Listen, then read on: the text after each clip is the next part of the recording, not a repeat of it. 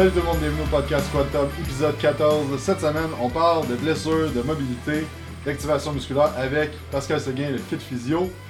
Donc, euh, Pascal, tu veux te présenter un peu, qu'est-ce que tu fais? Yes! Ben, first, merci d'être invité au podcast euh, Quantum. Donc, euh, en fait, moi, je suis physiothérapeute, euh, plus spécialisé sportif. Donc, je traite vraiment une grande clientèle variée d'athlètes, que ce soit fitness, en fait, beaucoup de fitness, beaucoup de crossfit. Euh, je suis euh, les Braves de Valleyfield, donc du junior 3A au hockey. Donc, euh, beaucoup de boxeurs aussi. Donc, c'est vraiment une grande variété d'athlètes. Donc, c'est toujours plaisant de de traiter genre différentes blessures parce que à chaque sport c'est souvent les mêmes blessures qui reviennent et des patterns c'est communs qui reviennent donc aujourd'hui on vient parler de ça qu'est-ce qu'on peut faire? C'est quoi les blessures classiques plus dans le fitness là, ici? Puis comment on fait pour régler ça sans nécessairement aller consulter un professionnel de la santé? Ouais, fait que, première chose qu'on a filmé des capsules là-dessus, c'est. Moi, ce que je vois, c'est que j'évalue mes clients, puis là, manque de mobilité de cheville, ça arrive dans 85% des cas, tu sais. Pour imaginer ça, en fait, c'est que quand tu descends sur ton squat, ton genou doit avancer vers l'avant sans que ton talon il lève. exactement Donc, c'est ça la, la dorsiflexion qui manque euh, chez, chez beaucoup de gens. Donc, euh, toi, quand il y a quelqu'un qui arrive avec ça, qu'est-ce que tu fais? Mais en fait, ça, quand les gens viennent me voir à mon bureau, c'est pas nécessairement, c'est en fait, c'est jamais arrivé à date que quelqu'un me le dit. Pascal, aide-moi, je manque de dorsiflexion de la cheville. C'est plus souvent, euh, Pascal, j'ai mal au dos, Pascal, je suis pas confortable durant mon squat. Non, c'est peu importe qu'est-ce qui arrive. Souvent, qu'est-ce qui va arriver, c'est que dans mon évaluation initiale, je demande à la personne de faire un squat. Pourquoi? Parce qu'un squat, c'est un mouvement de base. C'est comme souvent, euh, c'est important de squatter au gym, mais ce que les gens se rendent pas compte, c'est que le squat, ça fait partie de la vie de tous les jours. Quand tu vas à la toilette, ben, tu fais un squat. Quand tu t'assieds dans ton char, tu fais un squat. Quand tu t'assis sur une chaise, euh, t'es étudiant, puis euh, monter assis, monter assis, il y a des squats tout au long de la journée. Donc c'est un mouvement de base. On est supposé être confortable pour le faire. Puis c'est souvent illustré quand on fait des mouvements plus fonctionnels au gym, comme les squats. Puis encore pire quand mettons on fait de la mobilité, mettons front squat, overhead squat, des mouvements qui sont un petit peu plus complexes, c'est là qu'on peut euh, trouver des patterns. Souvent, qu'est-ce qui arrive, c'est que les chevilles vont être raides, puis ça va amener euh, plusieurs compensations, que ce soit au niveau des hanches, au niveau des genoux. Euh, les genoux vont rentrer vers l'intérieur, le genou, genou valgu- valgus, genou valgum, peu importe. C'est des problèmes assez fréquents qui créent des douleurs, soit aux chevilles, soit aux genoux, soit au niveau du bas du dos, parce que le corps va jamais nous laisser instable, comme j'ai dit au moins mille fois aujourd'hui. Il va toujours nous trouver une façon de faire le mouvement. Donc, ultimement, dans la vie, soit que tu es capable de faire ton mouvement comme il faut, soit tu pas capable, soit il y a des articulations qui vont être plus stiffs, puis d'autres qui vont pouvoir bouger un petit peu plus. Donc, les articulations qui vont bouger plus, c'est souvent au niveau du dos, au niveau de la hanche, ben, ils vont prendre plus de mouvement, puis ils vont compenser pour qu'est-ce qui bouge moins bien. Donc souvent, si on est plus stiff, mais au niveau cheville, hanche, lower back, peu importe, au niveau des épaules, ben le corps va compenser, puis c'est comme ça qu'on se blesse à force de faire de la surutilisation dans un patron de mouvement qui est pas optimal.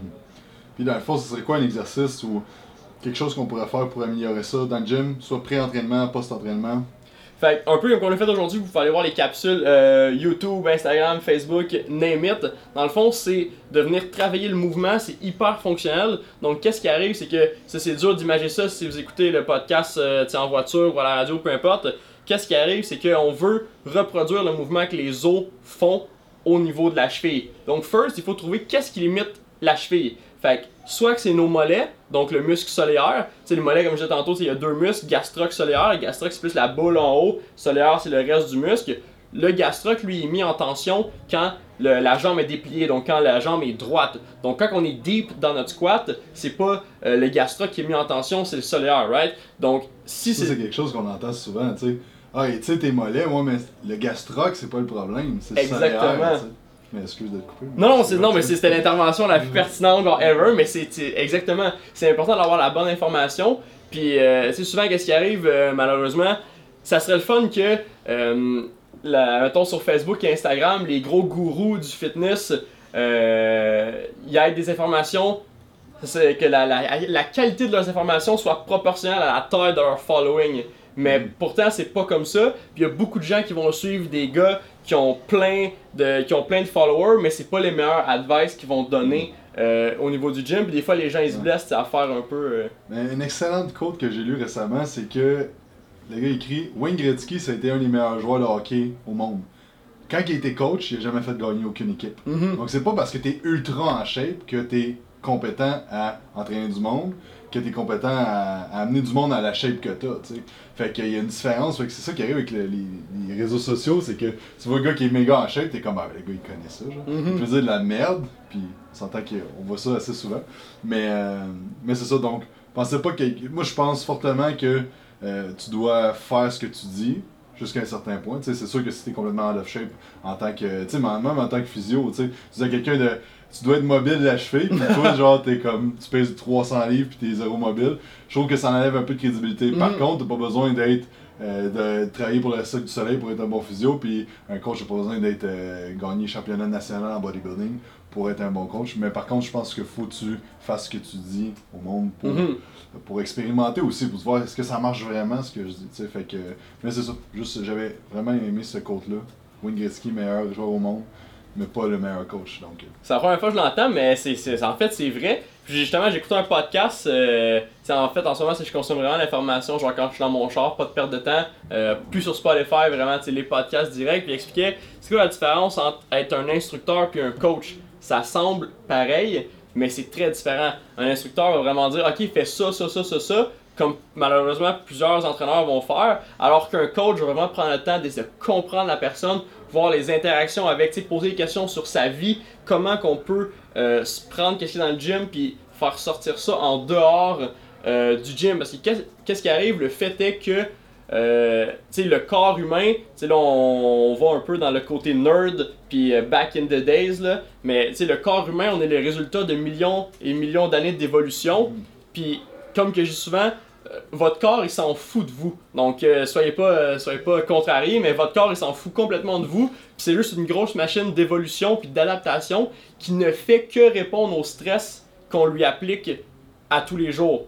Donc, je donne toujours l'exemple, tu es une gymnaste, tu veux faire la split, ben il faut que tu fasses la split à tous les jours, 2 minutes, au lieu de faire la split une fois par semaine, 20 minutes. Donc, avec mes patients, je donne des exercices hyper ciblés puis hyper spécifiques, puis j'en donne pas beaucoup parce que je veux que mes patients, mes clients, mes athlètes fassent qu'est-ce que je leur donne parce que c'est ça qui donne les résultats. Moi, le, le- le corps en fait se guérit par lui-même, puis nous en physio on est comme des adjuvants à ça. On aide le corps à se guérir plus rapidement en réglant les problèmes, mais le corps réagit vraiment à- au stress qu'on lui applique à tous les jours. Donc quelqu'un qui vient me voir une fois par semaine va avoir beaucoup de résultats, mais quelqu'un qui vient me voir une fois par semaine puis qui fait de la mobilité à tous les jours que je lui ai dit de faire en, en ayant identifié les problèmes, tu sais ça va être un, ça va être le niveau d'au-dessus, ça va être complètement euh, c'est des résultats genre disproportionnés à travers tout ça. Puis on peut pas être des pockets physio, tu sais, je peux pas suivre personne, je peux pas. Ça. Ça serait le fun là, mais ça marche pas comme ça. Mais c'est vraiment comme ça, tu sais, il faut en faire à tous les jours, même si c'est pas plaisant. Puis une analogie intéressante là-dedans que je dis toujours en entraînement, c'est que le- pour ce que tu passes, c'est la même chose. C'est que si tu veux avoir un beau tan pour l'été, tu vas être bien bronzé, tu vas faire des petites expositions, souvent mais pas longtemps, à un Mhm. stimuli qui est le soleil ou les, les machines à bronzage. Si tu vas 4 heures dans une machine à bronzage, une fois par semaine, tu vas juste être brûlé puis ça, ça progressera pas. Donc pour l'entraînement, pour la mobilité, pour tout qu'est-ce qu'on qu'on parle, je pense que c'est toujours la même chose, des petites expositions constantes. C'est ça qui va faire en sorte que. Puis des progressions aussi constantes, c'est ça qui va faire en sorte qu'au bout de la ligne, tu vas avoir des, des résultats. Donc là, on s'est- un peu en loin. Ah, écoute, ça, sujet, ça va mais- toujours être comme ça, là, mais, on parle ben Ok, là. on fait quoi pour, selon toi, là, gagner de la mobilité au niveau de la cheville? Exact. On trouve, c'est quoi le problème? Est-ce que si tu vas deep dans ton squat, au niveau de ta cheville, ta cheville va pas loin, c'est stiff, est-ce que first ça bute en avant, tu sens que ça vient pincer devant ta cheville ou ça vient tirer en arrière? Si ça vient tirer en arrière, on s'enligne plus vers le solaire qui est raide. Si ça vient pincer en avant, on s'enligne plus vers au niveau de la cheville, l'os principal qui est le premier qui vient glisser sur le tibia, ça s'appelle le talus. Si le talus il roule pas bien ou il glisse pas bien vers l'arrière, qui est le mouvement que l'os fait lorsqu'on s'en va en flexion dorsale, donc quand, on va, quand la cheville vient vers nous dans le squat, si ce mouvement-là est raide, ben on n'a pas une bonne biomécanique. Les os bougent pas bien, l'articulation est stiff, ne bouge pas bien, donc il faut venir travailler côté articulaire. Donc first, il faut identifier le problème, ce qui est pas toujours facile. Donc des fois ça peut être hyper simple, des fois ça peut être vraiment plus complexe. Fait que des fois, les gens, je peux comme pas les aider à distance dans des consultations, faut comme qu'ils viennent me voir parce que je peux Mhm. pas être magicien, tu sais, je peux donner tout qu'est-ce que toute l'information que je peux donner, mais j'ai besoin de sentir avec mes mains qu'est-ce qui se passe Mhm. pour pouvoir donner un diagnostic qui est vraiment qui est vraiment précis à travers tout ça. Donc une fois qu'on trouve le problème, il faut le régler. À la cheville, c'est vraiment les deux exercices qu'on a montré tantôt, soit la flexion dorsale avec l'élastique qui vient ramener le talus vers l'arrière, qui repose le mouvement du talus quand on va en flexion dorsale. Sinon, on, ram- on rentre dans les mollets avec un kettlebell, un dumbbell, une balle, foam roller, avec les pouces même si vous êtes courageux, vous avez des bonnes mains. Qu'est-ce qui est important, c'est de trouver les trigger points, puis rentrer dans le muscle qui est raide. C'est comme, euh, je sais pas si t'as déjà fait un escalope de veau parmigiana. Non. Non? Tu utilises un petit marteau, là, puis tu tapes sur, le, sur le poulet, tu sais, whatever. Mais si- même, même chose, si tu prends un rouleau à pâte pour l'attendrir, ben, ton, ton, ton morceau de viande va être plus slack, plus mince, il va y avoir plus de mobilité dedans. Mais c'est la même chose avec le corps humain. Nos muscles, comme des gros steaks, si ton chest est trop tête parce que tu benches trois fois semaine depuis genre 5 ans, pis t'as jamais fait de mobilité, puis là t'es comme pogné, genre, euh, Mhm. hey, salut, genre comme ça C'est- c'est sûr que là-dedans, c'est fibrosé. C'est sûr que le chest hyper stiff, il faut venir. il y a- le stretching va pas, dans un cas comme ça, va, va pas faire de miracle. Mhm. Il faut venir rentrer à la source du problème, rentrer dans le muscle avec une balle, Mhm. puis défaire les adhérences qui sont créées, genre à même le muscle. Pour ma part, une affaire que j'aime utiliser, je sais pas si tu as déjà utilisé ça, mais c'est de faire du seated calf raise avec des stretches de 30 secondes en bas. Donc, ce que je fais, c'est 30 secondes en bas, je stretch au maximum, puis en même temps, je tire mes orteils vers le haut pour activer le tibialis. Donc, euh. Tu sais, un manque de, de, de- Un muscle qui est tight, ça peut être parce qu'il y a un muscle qui est pas activé d'un autre sens. Donc, d'activer le tibialis, selon moi, j'ai vu des bons résultats avec ça. Puis tu stretches 30 secondes, tu fais une rep, tu contractes au top, tu stretches 30 secondes, tu fais une rep. Faire 2 à 3 séries de ça. Puis entre les séries, ce que je vais faire, c'est des tibialis raise. Donc, de lever, Mhm. de faire le mouvement du, du- que le tibialis fait. Donc, de lever les orteils vers toi. Donc, tu t'assis sur le bord d'un banc, tu vas juste tirer tes orteils vers toi, vers le plafond. Puis, euh, tu sais, 25-30 reps dans le même. Je trouve que c'est un bon. euh, c'est un bon, un bon truc aussi qu'on peut, euh, qu'on peut faire, que j'avais vu des bons résultats. Mais je pense que ça revient au même, tu sais, de- c'est de, de enlever les adhérences au niveau du solaire. Puis, mais j'aime ça, la, la mobilisation du talus, je trouve que c'est... parce que dans le fond, t'as beau faire les stretches que tu veux, si ton os, il bouge pas bien. Exactement. C- Ça, ça revient à trouver le problème. Tu sais, Mhm. ultimement, mettons, nous en physio, si on apprend ça, qu'est-ce qui vient limiter ultimement ton mouvement? C'est soit articulaire, donc les os, c'est soit myofascial, donc les muscles et les fascias qui sont par-dessus les muscles. Parce que, tu sais, ultimement, par-dessus nos muscles, on est comme une grosse feuille de saran wrap qui sont les fascias. Sinon, les nerfs.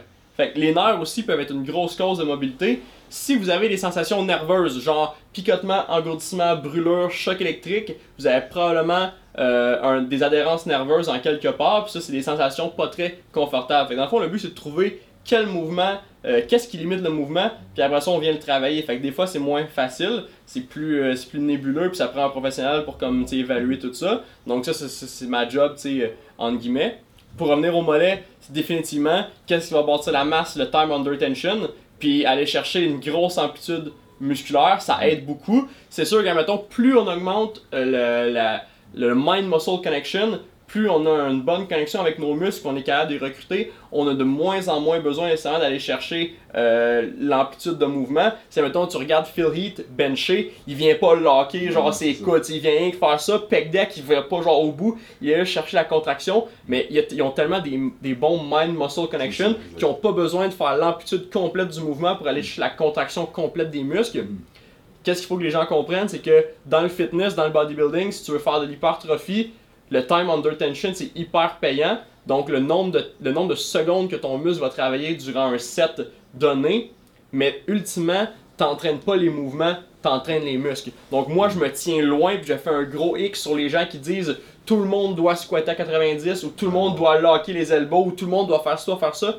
Tout le monde est différent, tout le monde est fait pareil. Quelqu'un qui mesure 6 pieds 4 puis qui est dans NBA, qui mesure 6 pieds 8, peu importe, va pas squatter pareil comme quelqu'un qui mesure 6 pieds, euh, 5 pieds 10, admettons comme moi, puis qui a des meilleures proportions, tu sais. Mhm. Fait que je- il faut se tenir loin de toutes les généralisations abusives, puis Ouais. vraiment être individuel avec chaque personne.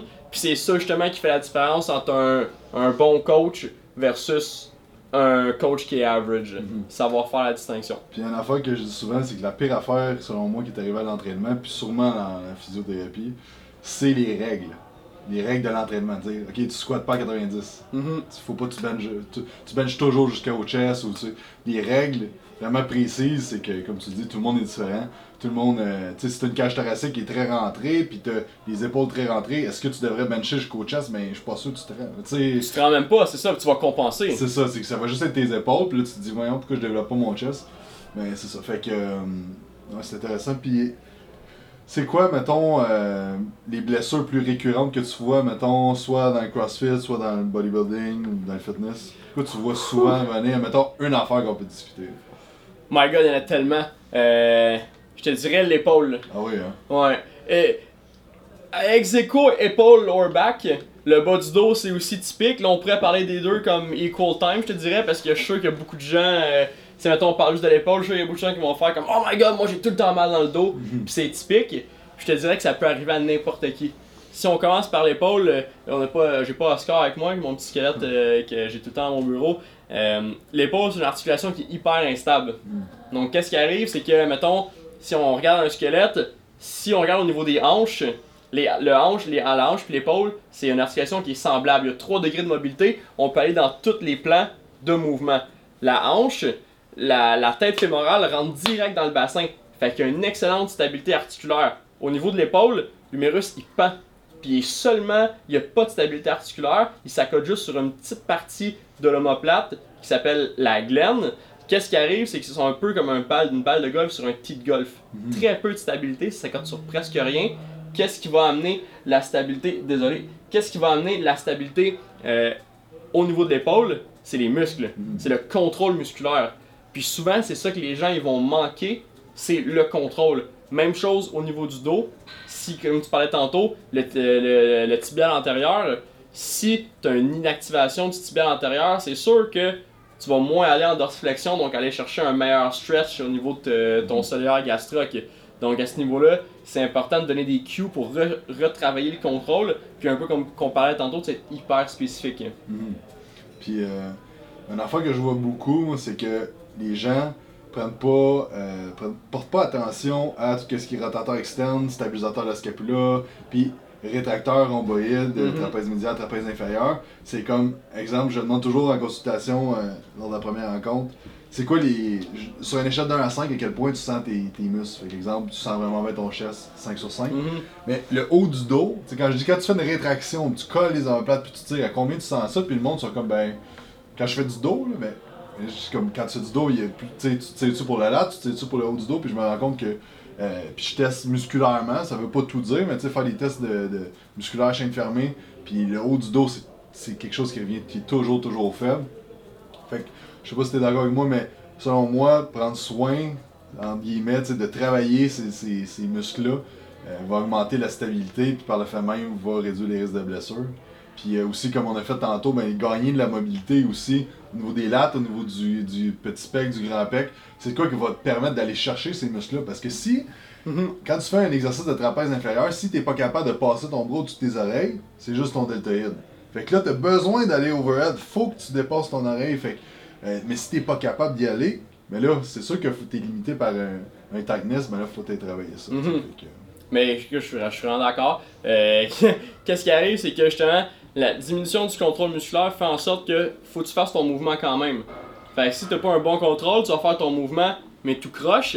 Puis on a, on, on n'a pas vraiment une bonne proprioception. Dans le fond, la proprioception, c'est euh, la conscience de notre corps dans l'espace. Fait que qu'est-ce qui fait en sorte que je, je suis capable de sentir que je suis assis sur une chaise, c'est mon cerveau qui me renvoie cette information-là. Je suis capable de comprendre que, ah, je suis assis sur une chaise, tu sais. Mais si, admettons, je fais une rétraction scapulaire comme ça, puis je veux utiliser mes traps, ben peut-être que je pense que je le fais comme faux, mais tu le sauras pas jusqu'à temps que quelqu'un me dise Hey, c'est pas de même pantoute. J'ai évalué des gens, mettons, qui font des snatchs puis qui sont overhead, puis là, sont tout croches. Puis là, ils se sentent droits. Là, faut que je les filme parce que ça leur prend le biofeedback. Faut qu'ils soient capables de, de voir, sinon ils vont même pas me croire. Mais après ça, je les mets droits, puis là, ils sont comme Oh my god, je me sens croche. Puis là, je leur montre, puis je suis comme Non, non, check, quand tu te sens croche, là, t'es vraiment droit. Puis quand t'es croche, là, tu te sens droit tellement que t'es habitué à être dans une mauvaise position. Donc ça revient à dire tantôt, le cerveau va s'habituer à qu'est-ce qu'on lui donne comme input sensoriel. Fait que si t'es tellement habitué de bouger tout croche, pour toi, bouger tout croche devient la normalité. Donc ça va, euh, ça va, tu vas te sentir bizarre au début de bouger bien, Mais il faut que tu transformes ce feeling-là d'être bizarre. Il faut que tu te dises, je m'en fous que ça soit bizarre ce feeling-là. C'est ça la bonne affaire. Puis à force de le faire, ça va devenir l'habitude. Puis tu vas transformer ce feeling-là en la bonne affaire. Donc les gens qui sont vraiment stiffs, qui squattent les genoux vers l'intérieur, qui n'ont pas un bon recrutement des fessiers quand ils squattent, qui ont un mauvais contrôle au niveau de l'épaule, ben ils vont justement avoir des douleurs souvent en antérieur parce qu'ils n'ont pas un bon contrôle, ils sont pas capables de replacer l'épaule à la bonne place. Puis les rotateurs internes justement sont c'est des muscles à la base plus forts que les rotateurs externes. Donc même si tu fais de la coiffe comme ça, tu vas jamais réussir à renforcer tes rotateurs externes assez pour contrer le chest, les lats qui t'amènent en rotation interne. Donc tu n'as pas le choix d'utiliser ta coiffe en isométrique pour contrôler ta tête humérale lors du mouvement. Donc si tu n'as pas un bon contrôle, ta tête humérale part vers l'avant, là ça frotte, on appelle ça un syndrome d'abutement. Fait que euh, des fois, tu n'entendras pas le Mais tu sais, ça arrive des fois. Mais le monde qui me dit, hey, j'ai tellement mal quand je fais des front raises, quand je bench rendu en haut, quand je fais du military press, shoulder press, peu importe, ben, mauvais contrôle, là, tes structures en avant deviennent irritées, puis il y a de la douleur, puis des fois c'est tellement intense que tu drops le dumbbell, draw à 9 sur 10, t'es comme, on dirait que je viens de me faire stab dans l'épaule, mais ça arrive plus fréquemment qu'on pense. Puis c'est un problème qu'il faut régler autant qu'entraîneur que, que physio. Euh, si, les, en- si tous les entraîneurs sont capables genre de de- d'expliquer comme faut comment recruter la coiffe, comment recruter Mhm. trapèze supérieur au lieu de l'angulaire pour aller contrôler l'omoplate, avoir un bon contrôle scapulo-huméral, on aurait tellement moins de blessés, ça serait... Exact. Puis ça me fait penser, euh, c'est- pas au sujet, mais je sais pas si t'as- t'as-tu fait des cours d'anatomie sur cadavre dans ton, dans ton bac? Non, c'était un cours euh, à, la, à la maîtrise. Moi, j'ai pris le cours de traumatologie sportive à la place. Je pouvais pas avoir les deux. Je l'ai fait deux fois. Ouais. C'est vraiment intéressant de voir la coiffe des rotateurs chez une personne qui s'entraîne pas. Tous les muscles de la coiffe sont vraiment épais. Parce qu'ils ont une seule fonction, puis il faut qu'ils se fightent contre tous les muscles de rotation interne, tu sais. Fait que c'est fou parce que c'est. On s'entend, c'est gros de même, ces muscles-là, tu sais. C'est tout petit. hein. C'est tout petit, mais c'est quand même assez épais, là. Mhm, vraiment. Parce qu'il faut qu'ils compensent justement avec ça, fait que... Mais... euh, Puis comment tu, tu parles de... de, de, de, tu sais, de faire des contractions isométriques pendant que tu fais un mouvement, tu de, de pousser un petit peu plus? C'est de la visualisation. Ok. faut que, tu- faut que tu le visualises. Des fois, on va donner des cues, fait que dans le fond, des indices pour le faire. Exemple, quand tu benches, tu vas dire, tu essaies de plier la barre en deux, Mhm. comme ça. Tu sais, tu peux pas la plier la barre, Mhm. parce que c'est- une barre, tu sais comment? Mais tu as besoin de, de penser à le faire, créer de l'intention. La première fois que j'ai introduit ce concept-là, c'est j'ai je lisais euh, MI40 de Ben Pakowski, euh, classique. euh, Que j'ai eu sur le podcast de pas long. Ah, ben non. Ouais. Pour vrai, Bipac, J'ai fait une interview. Euh, Damn. samedi passé, ouais. Dab. Bipac, let's go! Mais ouais. Mais écoute, j'ai tellement fait de gains sur MI40, Ah ouais. tu sais, un workout très. Tu sais, tu peux pas faire ce workout-là si tu commences à t'entraîner. C'est impossible à tolérer, tu l'acide lactique et la douleur qui vient avec ça. Peu importe. Euh, c'est à. Sais, j'étais au début de mon bac, c'est avec ce workout-là que j'ai été introduit au. Comment il décrit ça, ça Il appelle ça le intention, là. Mais c'est de contrôler tes muscles pour apporter de la stabilité. Mhm. Qu'est-ce qui arrive, c'est que comme j'expliquais un peu tantôt, les... par-dessus notre épaule, on a une capsule. C'est comme un peu les petits bonbons au restaurant. Ta cap... Ton épaule, c'est le petit bonbon, puis ta capsule, c'est le wrap. Par-dessus, le petit papier. Si ton petit papier, tu le mets vraiment en tête, ben le petit bonbon, il bouge plus à l'intérieur, il est vraiment fixe. Ça, c'est ta rotation externe. Fait que si t'es overhead, tu crées de la rotation externe, tu amènes beaucoup de stabilité au niveau de ton épaule. Si tu benches, tu vas pas faire un mouvement de rotation externe parce que tes bras sont fixés sur la barre, mais tu peux quand même créer une force isométrique au niveau de ta coiffe pour apporter un torque Mhm. en rotation externe. Donc là, tu viens pas tighter la capsule physiquement, mais le torque vient créer une résultante de force qui vient stabiliser au niveau de ton épaule. Fait que les gens qui ne sont pas capables de créer ce torque-là euh, avec leur coiffe, ben font en sorte qu'ils se laissent emporter complètement par la dominance des rotateurs internes, puis ils benchent, puis ils ont les épaules comme ça. Quand tu benches les épaules de même, qu'est-ce qui arrive encore une fois? L'habitement, je sais pas, je vais faire ce bruit-là au moins mille fois pendant le podcast, mais tu viens frotter en avant, puis c'est comme ça que tu détruis ton labrum, c'est comme ça que tu, tu surutilises tes structures au niveau de ton épaule. Mais je trouve ça intéressant que tu dises que quand tu es en rotation interne de externe de l'humérus, ton euh, ta capsule est plus stable. Mhm. ça? Donc ça veut dire que euh, parce que je savais que quand tu donnes un dumbbell press en prise neutre, j'imagine que tu as plus de stabilité au niveau de la capsule Ça, ça dépend dans quel mouvement. Plus t'es en. La, la hanche puis l'épaule, c'est la même chose. Plus t'es en flexion, plus la, la, c'est la rotation externe qui vient stabiliser. Plus t'es en extension, plus c'est la rotation interne qui va stabiliser. Ok. À faire attention, quand tu es en dip, tu es en extension de l'épaule, mais tu es en flexion du coude, ça va être quand même être la rotation externe qui va apporter la stabilité. Mais exemple, quand tu es en lunge ou en split jerk, la jambe qui est en arrière, elle, c'est un torque en rotation interne qu'il faut qu'elle fasse pour stabiliser au niveau de la Oh, hanche. Fait que, tu sais, à ce niveau-là, au niveau de l'épaule, il y a moins de. Il y a moins de, de- d'exercices là, qui c'est vraiment juste de- en extension comme ça, là. Mhm. mais plus au niveau de la hanche, là, dans la poussée, là, je te dirais c'est plus la rotation interne. Mais qu'est-ce qui est au niveau stabilité, bench, épaule, qui est en flexion, c'est vraiment la rotation externe, puis l'intention de la coiffe qui va venir Mhm. apporter la stabilisation au niveau de l'épaule. Puis c'est important, puis c'est pas facile. Malheureusement, c'est vraiment pas facile, puis c'est ça qui fait la différence justement entre les coachs qui sont genre solides, puis les coachs average, la capacité à faire comprendre. C'est pas parce que toi t'es capable, c'est comme Wayne Gretzky, c'est pas parce que toi t'es capable que ton client est capable, puis si tu y montes, t'es comme c'est le même. Ça. Lui, il fait rien que te regarder, puis il est comme ben bravo, mais moi je suis pas capable. Fait qu'il faut que tu montes, tu sais, la capacité de montrer à ton client, à ton patient, peu importe, Mm. comment le faire, donner les cues, puis donner d'autres indices, puis d'autres indices jusqu'à temps qu'il soit capable. Mm. Si je peux pas, éthiquement, je peux comme pas te laisser partir de mon bureau si t'es pas capable, tu sais. Ouais. Parce que peut-être que tu vas empirer ton cas si tu le fais de la mauvaise Mm. façon. Puis tu penses-tu qu'en rotation, parce que ça me fait penser à plein d'affaires, tu penses-tu qu'un overhead press, si tu as une rotation externe encore plus prononcée, tu vas activer plus les stabilisateurs de skip là? Ben en fait, tu sais, oui, parce que si, admettons, ça dépend comment tu fais ton mouvement. Par exemple, c'est un dumbbell press en prise Ouais.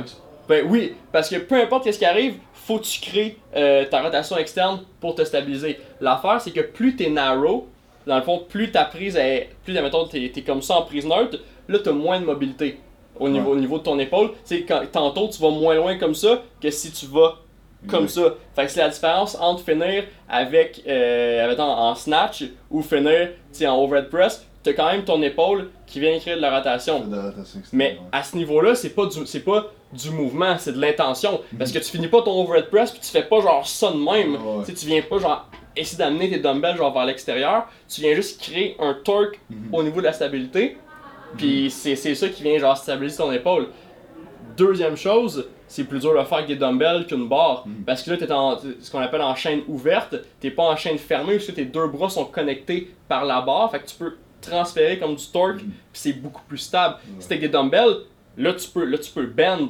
Tu, peux, tu peux tourner le dumbbell en rotation externe. Fait que c'est là que c'est encore plus difficile de créer l'intention Mhm. puis le, le, le torque en rotation externe.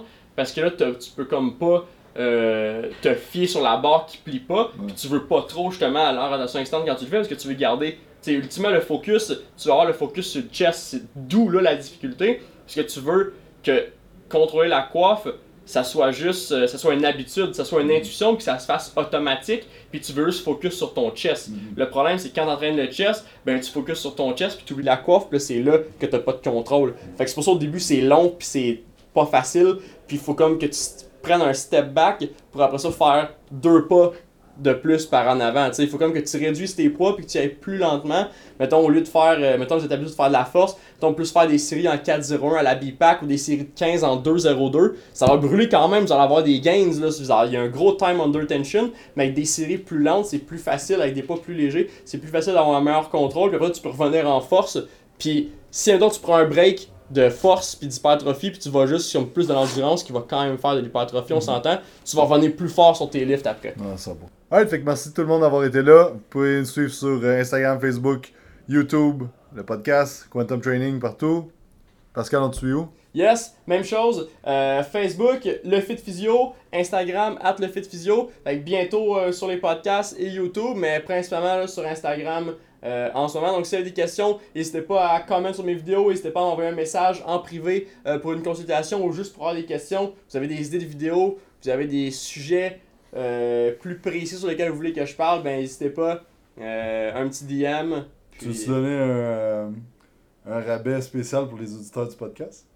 Ben écoutez, honn- honnêtement, tu sais, let's go. Si vous, si mettons, vous m'écrivez euh, avec le code euh, Quantum, euh, Quantum Podcast. Quantum Podcast directement dans le DM, il y aura euh, 15% de rabais sur, Ouais. les, sur les traitements, donc c'est fantastique.